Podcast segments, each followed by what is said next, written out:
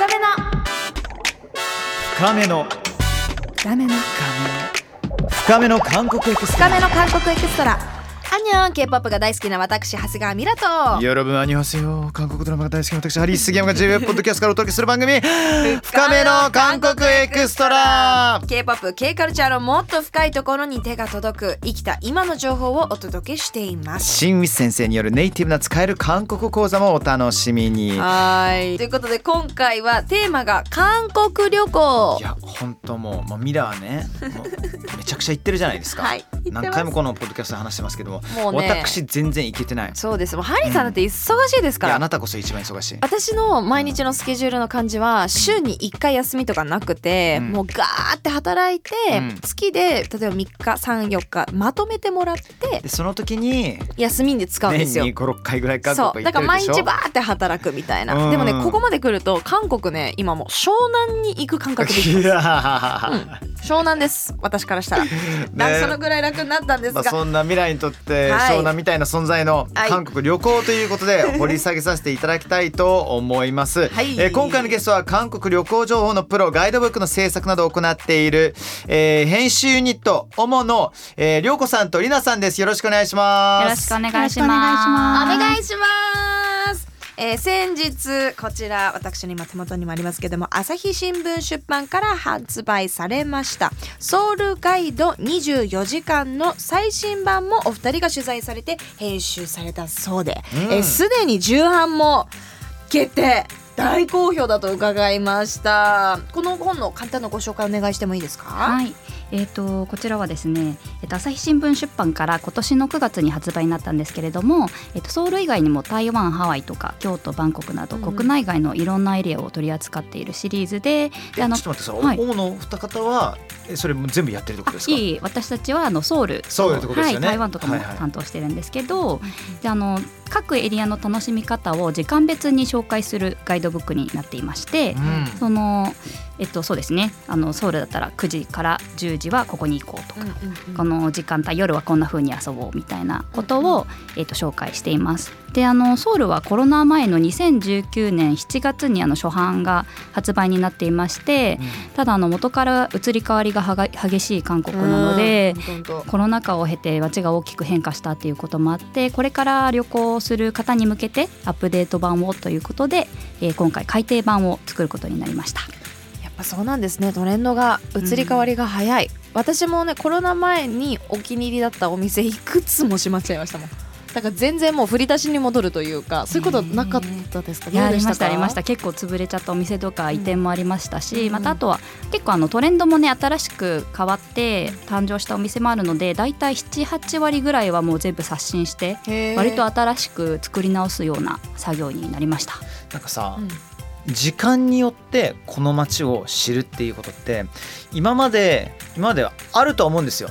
だけどありそうでなさそうといううんか、わかります。ソウルのこのじゃあ24時間、うん。朝9時から変な話、ね、夜12時とか、うんうん。朝2時とかそういうの入ったりとかしてるわけじゃないですか。うんうん。ね、それって触れたことないからその街のさまざまな顔を一つの本で分かるっていう、ガイドブックって絶対被るんですよ。基本的には。うんうんうんただなかなか唯一無二なものにね仕上がってるんじゃないかなというふうに私聞いてるのではい。大変ありがたいですよ。うん、えこれどれぐらいの期間で、まあ、取材されて作られた？んですか結構分厚いですよ本も。そう。情報量も半端ないし。情報量も多いし、あのね結構1ページ1ページのプレゼンテーションがもうあのいい意味で余裕がないぐらい情報も盛りだくさんでございますね。美。味しそう。でこれどんぐらいだったんですか？そうですね、えっと改訂前の初版は1週間から10日ぐらいの取材を3回ぐらいに分けて行ったんですけれども今回のあの改訂版は、まあ、大体78割刷新はしてるんですが約うん。2週間で取材をし、ちょっと待待って待って。2週間の取材？そうこれは2人でえ行ってきたんですか？そうですね。えっと日本からカメラマンさん2名来ていただいて、はい2チームに分けてだい。たい1日78件ぐらい回ってっていう感じで朝から晩ま2で。チームで分けたっていうのは涼子さんチームとりなさんチームで分けたっていうことなんですね。はい。はあ、その期間以外にもあの自分たちで行って自分で写真撮って載せてるお店とかもあるので多分実質もうちょいかかってるのかな、ね。はい、あのごめんなさい。今お二人喋っていただいてるんですけど涼子さんが今話してるのがりょうこさんあそうです。私がりょうこですさん。そしてりなさんが？はい私がりなです。OK です OK です OK です。これちゃんと皆さんにちょっと把握していただきたいなと思っていて ちょちょっとパーソナルなこと聞いちゃっていいですか？はいはい。りょうこさんとりなさんってどういうふうに韓国文化にどっぷりハマるようになって韓国のこのソウルの魅力を伝えたいって思うようになったんですか？じゃありりなさんから話い。じゃあ私から。ただきますえっと、私は本当に遡ると中学生ぐらいの頃から、うん。まず韓国語に興味を持って、でハングルって可愛いじゃないですか。丸とか四角とか、うんそういったものが。形からね。そうはい。形がすごい可愛いなと思って、まずそれであの NHK のハングル講座を見始めて。そうでしょ。ちょっと待ってどの時代の韓韓国講座ですか？ハリさん出てる。あいやもより前です。前ですよね。あの私多分同世代なので。はい。はい。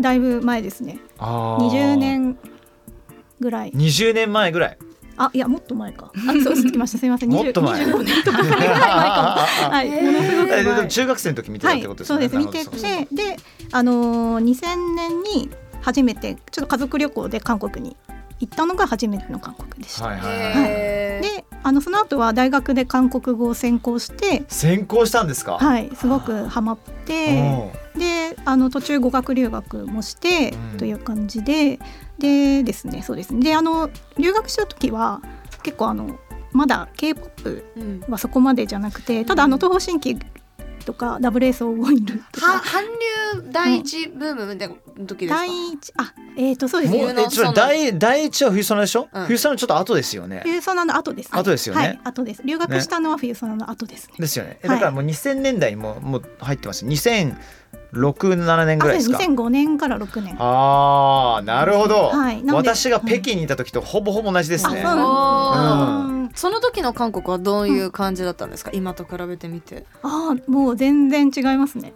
もう雰囲気も違うし、うん、本当にあの別の国？別の、うん、別の国もうちょっと生々しいというかね冷静に考えると1980年代、まあ、ウィスさんよく話してくれてるんだけれどもあの基本的に、まあ、軍隊が支配していたあの町というか国だったわけじゃないですか、うんうんうん。80年代は。うん。でそこからもうオリンピックが88年でしたっけ？あってあー。で90年代どんどんもう急速に発展して2000年代。でもちょっとずつ k p o p の存在っていうのはね垣間見えるような時代ですよね。あそうですね。もう本当にあの東方神起が活躍してたりとかそういう時代ではあったので、ただ私は留学した時はなんか本音のインディーバンドとかを見に行ってたのでちょっとまだ k p o p にハマってなくて。すごい。素晴らしすぎる。いわゆる下北沢のシェルターみたいなところに行ってたってことですよね。はあそうだったんだ。はい、なんですけどあの多分ミラさん同じだと思うんですけど、はい。スーパージュニアの「ソリソリ」っていう曲で k p o p にハマってそこからは、割と K-POP オタクとして。そんなリナスさんと、はい、でりょうこさんは？あ私は、えっと、母親の影響がすごい大きくてへー。2002年ぐらいから多分韓国エンタメに家で触れるようになって、うん。2002年のウォンビンさんと深田恭子さんの「フレンズ」っていうなるほど。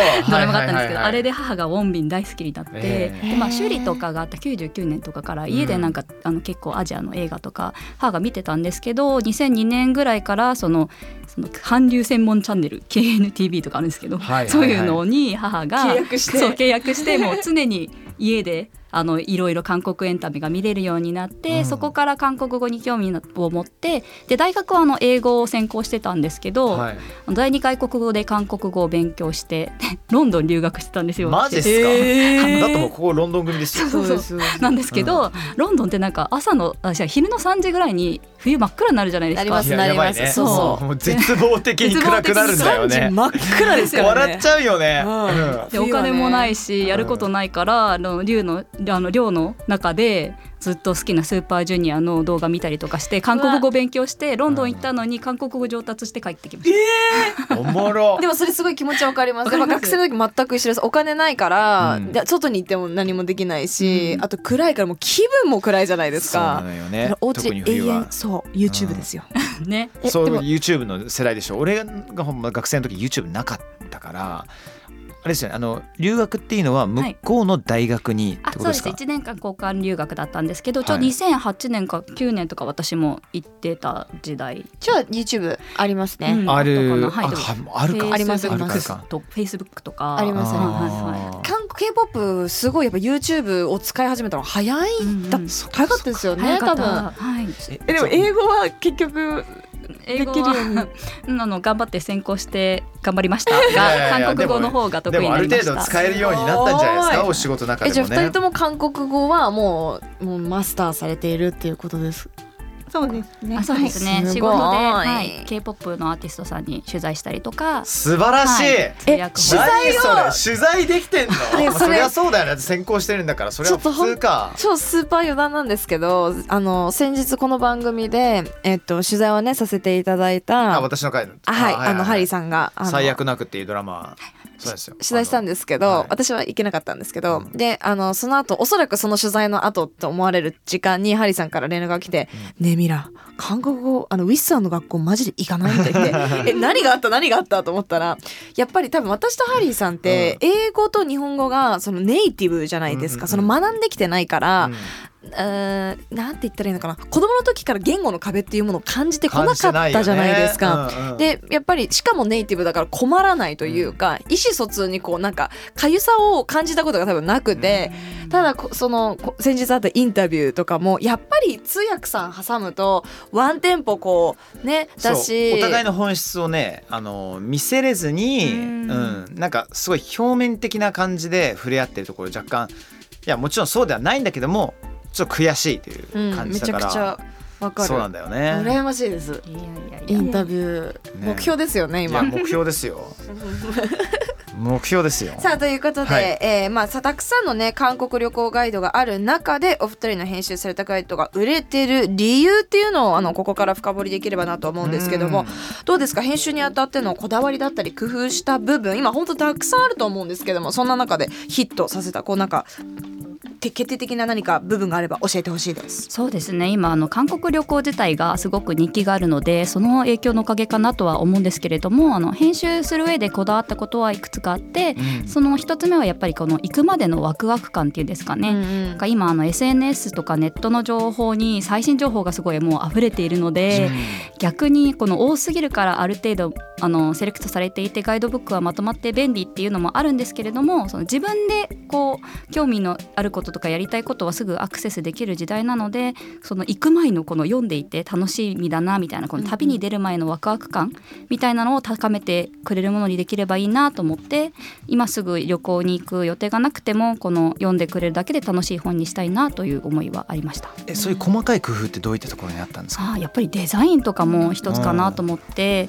あのー表紙からねそうですねもうあのーあれですよ。さまざまなグラデーションのハートがね、えー飾ってますただこれ部屋にこうポンって置いてあってもガイドブックってわからないのがまたいい。そうなんですよそれもすごい今言っていただいて嬉しかったのがその物として持っていて嬉しいものがいいなと思っていて、こういうお部屋の中に置いていても馴染むし持っているだけで楽しい気持ちになれるデザイン性っていうのはあのシリーズを通して同じデザイナーさんが担当してくれているのでその可愛いデザインはその差別化のポイントになっているのかなと思います。ね、横に置くと中のこのパートって何て言えばいいんでしょう 細かいなんて言ったらいいんですか？なんか立てかけた時に立てかけた時に。紙がねこうなんて言うんだろう。中がカラフルだからどれぐらいねそう中がすごいカラフルなの。これなんて言うんだっけ？小口？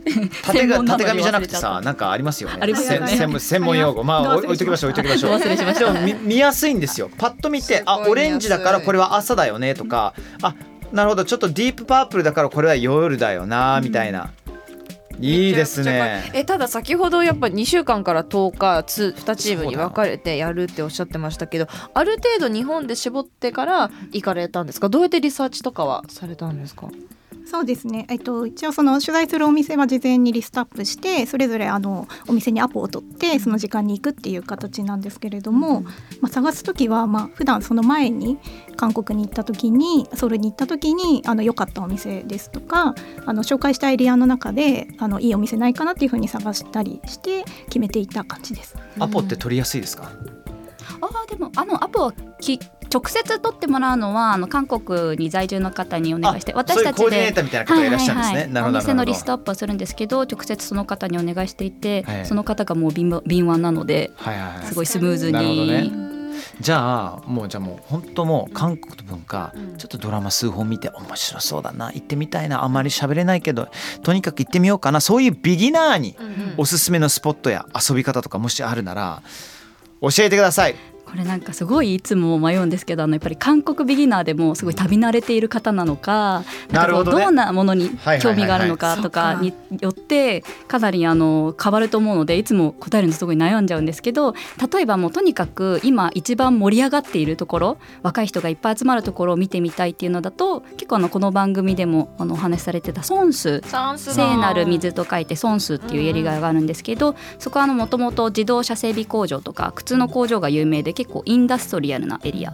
韓国のブルックリンとかも呼ばれるんですけど、うん。工場とか倉庫跡を活用したカフェとかショップとか、まあ、ギャラリーがたくさんあって若者が集まってきたりで韓国ポップアップが人気で、いろんなところで起きてるんですけどそういうのがあの毎週行われていたりとか。この間行った時に、うん。バーバリーのポップアップがあって、とんでもない大きさだったんですよポップアップ自体の？あのねなんて言ったらいいんだろう。えっ、と寺田倉なんて言ったらいいんです寺かね。田倉庫？とと東京で言ったらあんな壮大なポップアップをできる場所がないんじゃないかなって思うぐらいめちゃくちゃ大きいコンテナ3つ分とか。なんかさポップアップっていうとさ本当うんデパートのワンフロアの本当一角ね、うんうんうんうん。そうですよね。ワンフロアのもう20分の1の空間っていう感じじゃん、うん違うんですよ。違うんだ食べますよねなんか新しく。そう。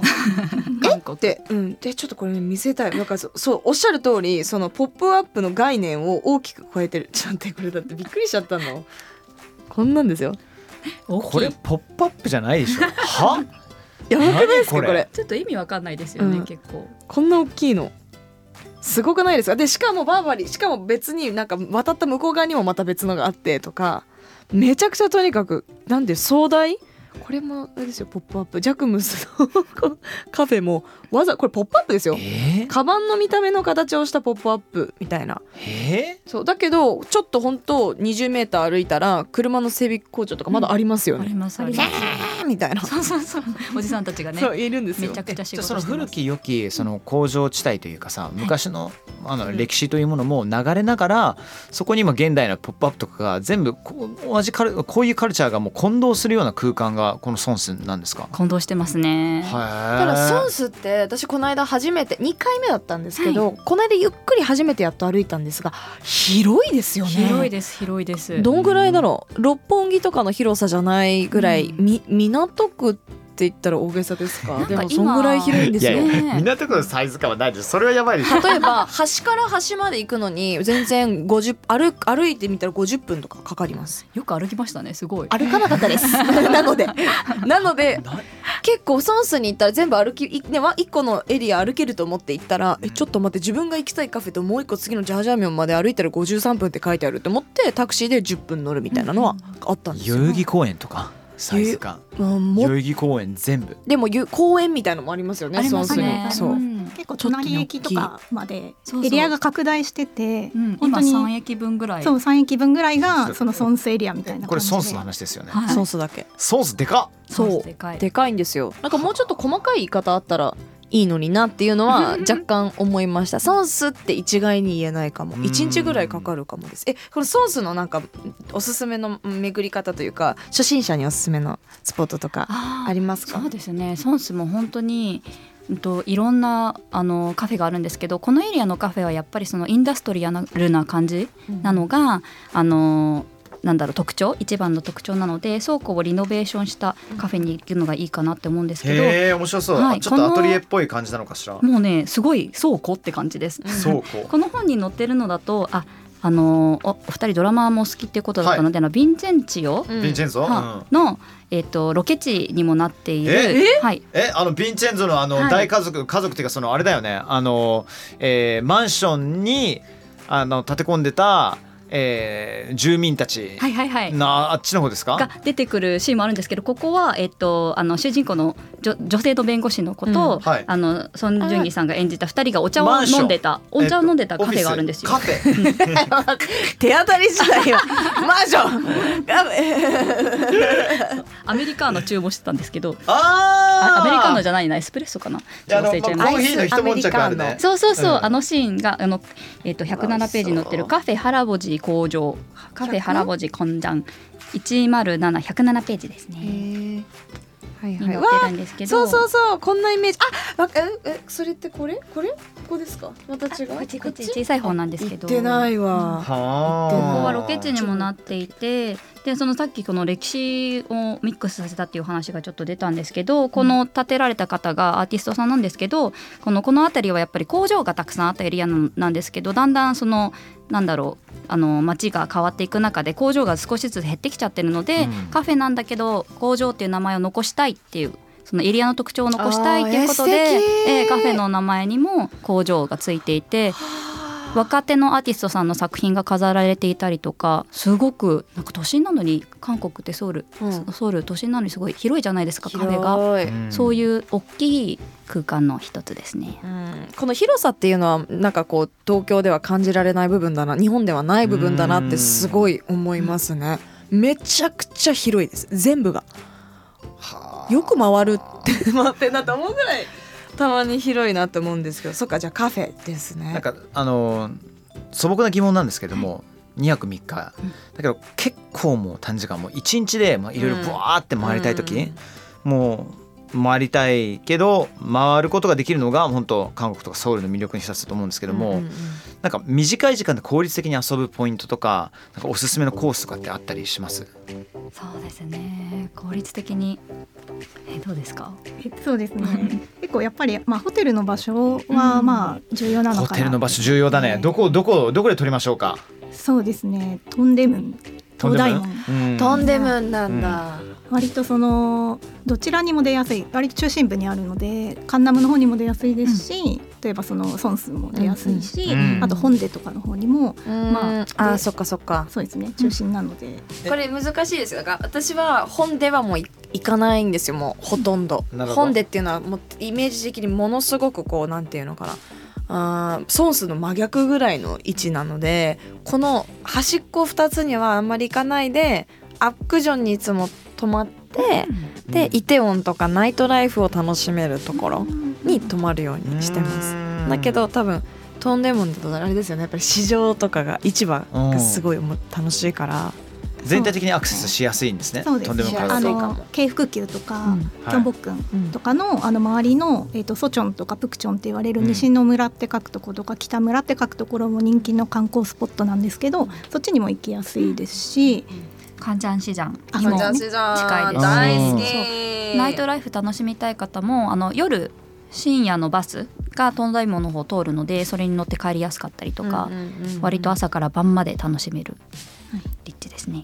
あの僕昔ウィスさんと一緒に、えーソウル行った時にホテルのちょっとした事件がありまして 確かあのヒルトンかどっかしら結構名前がある超有名なホテルにすっごい安い値段で泊まれたと思ったの。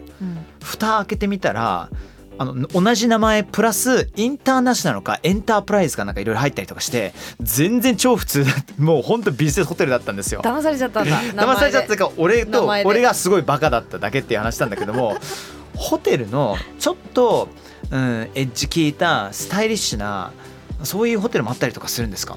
はちょっとなんかデザイナーズホテルじゃないけどこれ素朴な疑問。はいはいはい。ね。なんかあの最近えっとステイフォリオっていう、ん。あの Airbnb に近いようなそのあのホテルのキュレーションサイトがあるんですけど、はい。そこに載ってる物件はとにかくおしゃれで、うん。すごいあのハノクって言われる伝統家屋を改装し綺麗にモダンに改装したホテルだったり、はい。い、わゆるあのハンガンが見えるすごい素敵な、あらあら素敵ですね。はい、ところだったりとかちょっとあの個性的な宿が載っているサイトがありまして、うん。それとかで探すともう見てるだけでも楽しいですし。そういった情報も全部この中に入ってるんですか、待っており載っております。166ページ。いや今ねもうずっとお話聞きながらもう早くこれもう 家に帰ってもこれを読みたい読み続けたい。そして早くソウルに行きたい。っていうか変な話これ23年で1回ぐらいアップデートしてもいいぐらいですよねですね。とんでもない予算がかかってしまうかもしれないけれども。どうなんですか？今後のその23年どころじゃもしかしたらなないのかな？